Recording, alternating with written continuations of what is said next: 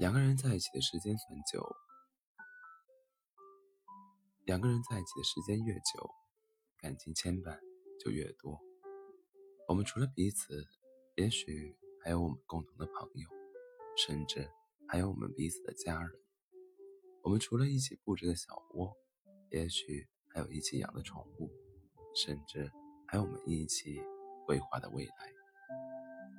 但就算是这样，我希望你清清楚楚的知道，我担心的从来就不是你离开我，而是你不爱我，还死不离开。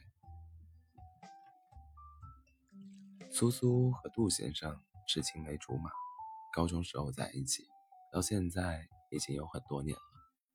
两个人家境都不太好，或许是因为这样，他们俩性格差不多，做什么事也都特别努力。他们考上了同一所大学，毕业以后，苏苏到一家中学做老师，杜先生去了电视台当记者，感情一直都很好。一直没有结婚，是因为他们曾经说要一起先挣钱买房，有一个稳定的地方再结婚。苏苏说，其实他们首付只差两万多两万多块钱了。原本苏苏打算和杜先生商量年底。就买房子的，但却在前两天分手了。分手的原因是杜先生出轨了，而出轨的对象是杜先生同单位的同事。苏苏说自己真是后知后觉，在发现的时候，其实杜先生和那个女生已经在一起一年多了。有的时候，越是信任的人，越是没有防备。我想，大概是因为这么多年了。苏苏太相信杜先生，才会任其和另外一个女生在一起那么久，都毫无察觉。而越是没有防备，被伤的也就越深。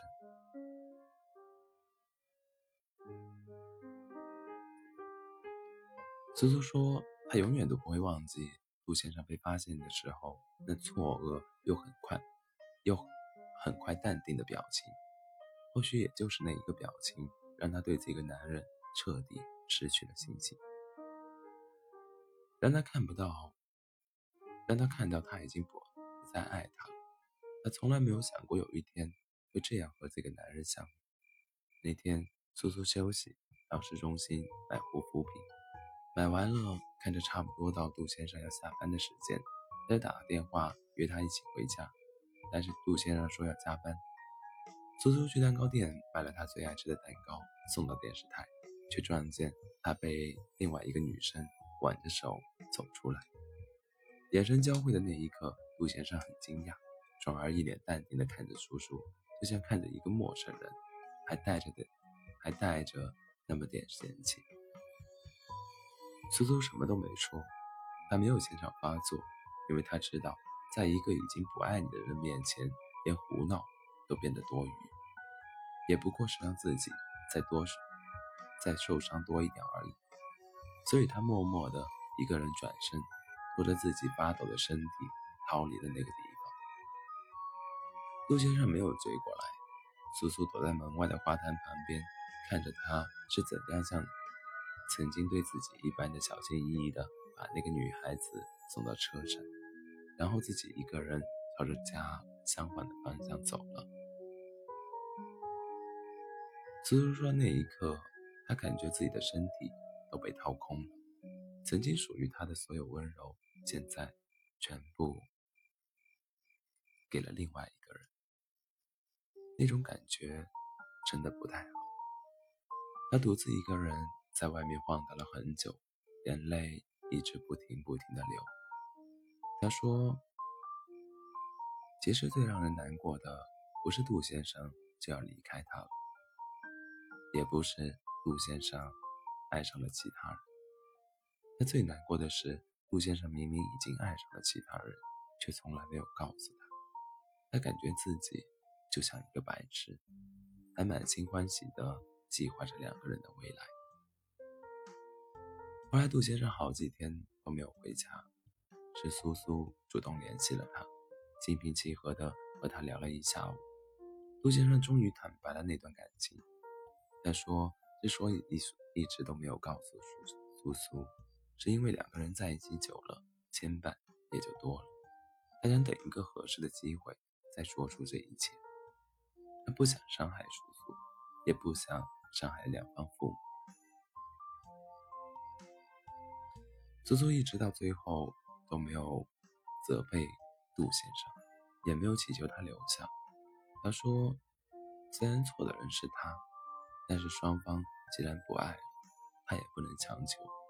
毕竟有这么多年的感情。”苏苏不想让彼此太难堪，他最后只是说了一下两人共同拥有的一些东西该怎么分配，然后就和杜先生分开了。